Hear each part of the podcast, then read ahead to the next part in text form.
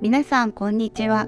クリスチャンの体験談配信番組アンデレトークの時間です。今日もこの番組を聞いていただけること嬉しく思います。この番組はいつだってあなたのために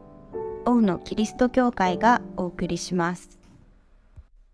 クリスチャンホームに生まれ育った T さんは小さい頃から教会の日曜学校に通っていました。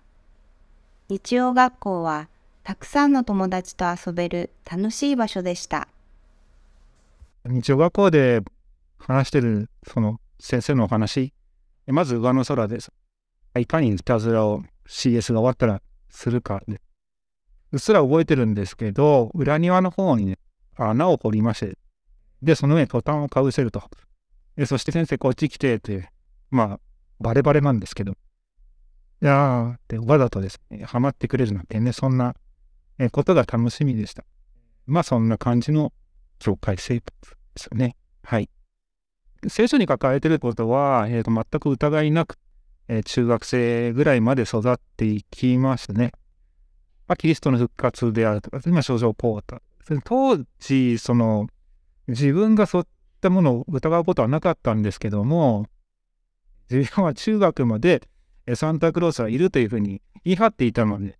えー、当然のように馬鹿にされるわけです。で、おかしい。見抜ければ信じることできないのか、いるかもしれないでしょサンタクロースどっかに。プレゼント配ってるかもしれないでしょわからないじゃない。いなければ信じれないっていうのは、ちょっとおかしいんじゃないのということで言い張ってはいました。一般常識的に反する世界だと思うんですよね。聖書の世界っていうのは。自分の前の人がそんなことは信じられない。神様がいることは信じられるけど、キリストが蘇ったとか、そんな話は信じられないっていうことを、まあ、ごく普通に、まあ、会話の中でできてそのために悲しい気持ちになるというのが正直ありまして、なぜ証拠がないと信じることができないのか人間的なその知識の限界っていうのはあると思うんですけども、それはすごくなんかその神様とは人間との絆の商売っていうんでしょうかね。邪魔になってる部分だな。自分の親しい友人にも、まあ、そこを理解してもらうというのは非常に難しいところでして、まあ、そこでぶつかり合ったり喧嘩してなんてこともだったんですけども、まあ、そんなことがあればあるほど自分の中で神様は嘘をつかない。そこを信じてる。神様のね、自分とのつながりというのは本当に感謝すべきものだなっていう実感が、えー、さらに湧いてきたというんでしょう。人とぶつかり合うことで、ね、さらにそこを確信が強くなっていたっていうところが正直なところです。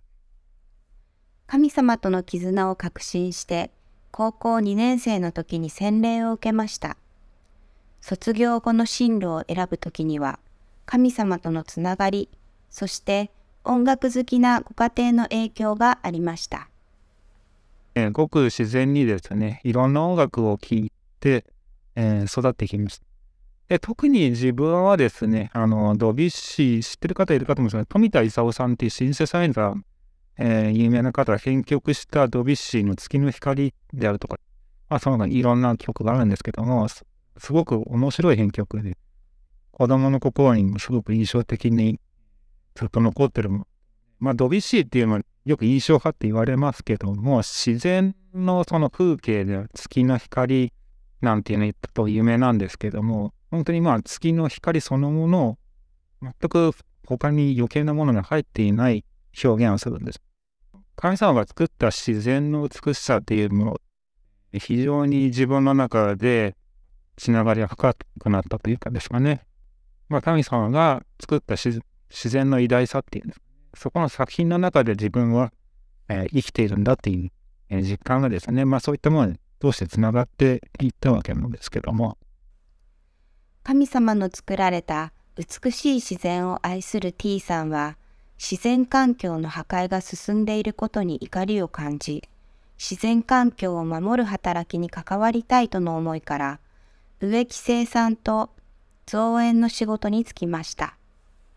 力仕事で腰や体を痛めた時には整体師をしていたお父さんに治療してもらっていました。父に整体してもらってすぐ即座に良くなるっていうことは、まあ、自分としてはあんまりなかったんですね。まあ、患者さんによっては父が触るとすぐ良くなるみたいな実感されてる方もいましたけども、自然治癒力ですよね。神様がもともと備えてくださっているその治る力ですね。例えば、怪我をして出血すれば、自然に傷口が塞がって治ってるっていうの、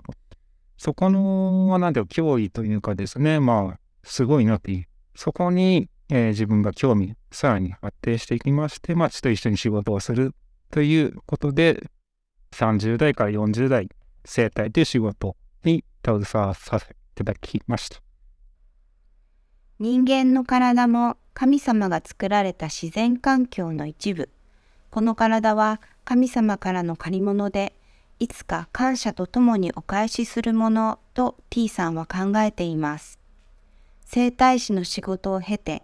今 T さんは機能訓練士として高齢者の介護施設で働いています。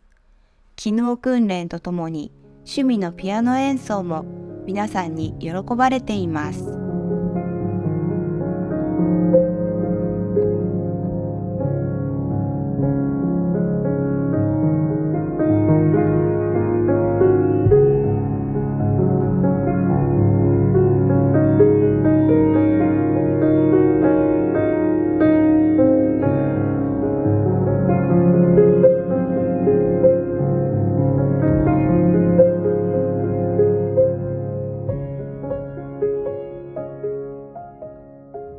すぐ亡くなるだろうなっていう方を介護するという体験の中で、例えば半月ぐらい前までは足で踏ん張って、えー、ベッドから車椅子に移るなんていうことができた方も、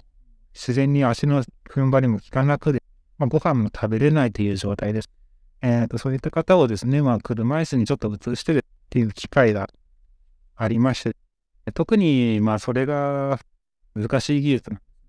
骨折もしやすい、内出血もしやすい方を車椅子に移すというのは、実は結構ですね、力の入れ方が難しくて、あんまりがっしり、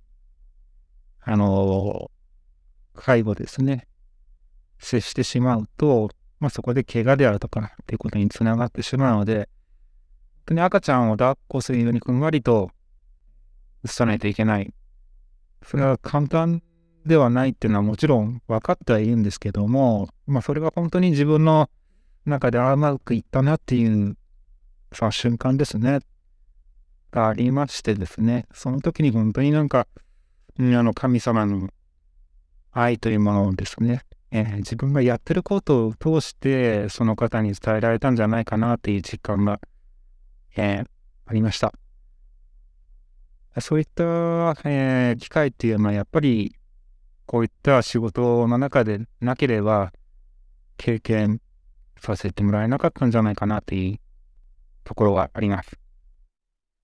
お年寄りの方は本当に歌が大好きな方がすごくたくさんいてですね、童謡であるとか昔から歌えてる曲をですね、一緒に歌うと、つるだったような方でも生き生きとして歌ってくださるなんていうことがありましてですね、本当にまあ素晴らしい自分の少ないピアノでも利用者様たちのですね、えー、素晴らしい歌声が一緒にコラボしてですね、素晴らしい音楽になっていくという体験っていうのもこれも本当にこの仕事をさせていただいて本当に感謝の時間だなっていうところがあります。まあ、若い時はそうですね、そのやっぱり芸術に対する憧れというものがあったので、まあ、その音楽をして生活できないかとか考えたこともありました。でも結局、神様が、えー、備えてくださった道というのは、もっと豊かなものであったなという、この介護っていう仕事につけてですね、えー、本当にいろんな経験、体験ですね、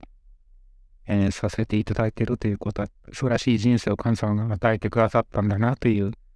実感があります。最後に T さんの好きな聖書の言葉をお聞きしました。ヨハネの目視録22章20節これらのことを明かしする方がこう言われる。しかり私はすぐに来る。え、アーメン CS よ、来てください。この聖句を先生の、えー、メッセージで、えー、僕が小学校2年生か3年生の時に聞いてたのはすごく鮮明に覚えてるんですけれども、えー、核戦争の危機という、えー、当時ですね、まあ、チェルノブイリ原発の事故であるとか、そういったね、出来事もあって、世紀末的な、なんかその、空気が流れてた時代だったんですね。まあ、そこが非常に自分の中では、まあ、そのヨハネの黙示録というところと重なっていまして、えー、神様は必ず再臨として戻ってくるっていうところですね。そこの信仰につながりつつ、世の中がこの終わるということのみならず、自分が死ぬ世の中を去るときに、えー、神様は必ず迎えに来てくれ。いうところとつながっていたイメージですね。神様との絆ですね。自分神様につながっているという、あの、もう、最も根本的な確信でしょうかね。そういったところの信仰っていうのは非常に自分の中で根底的に流れています。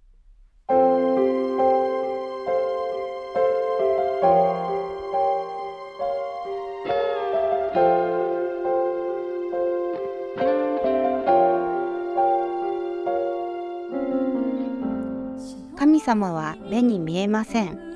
しかし、神を信じると、愛や喜び、そして平安が与えられます。青年期に見えない神の愛を信じた T さんは、高齢の方の機能訓練を通して、神の愛を見える形で表したいと願っています。それは骨折も出血もしやすくなっている高齢者の方をまるで赤ちゃんを抱っこするようにふんわりと映すことにも現れています。王のキリスト教会は地域に開かれたプロテスタントの教会です。最寄り駅は小田急線相模大野駅。北口から徒歩5分です。来週日曜日の礼拝にぜひお出かけください。詳しくは王のキリスト教会ホームページをご覧ください。いつだってあなたのために王のキリスト教会でした。私の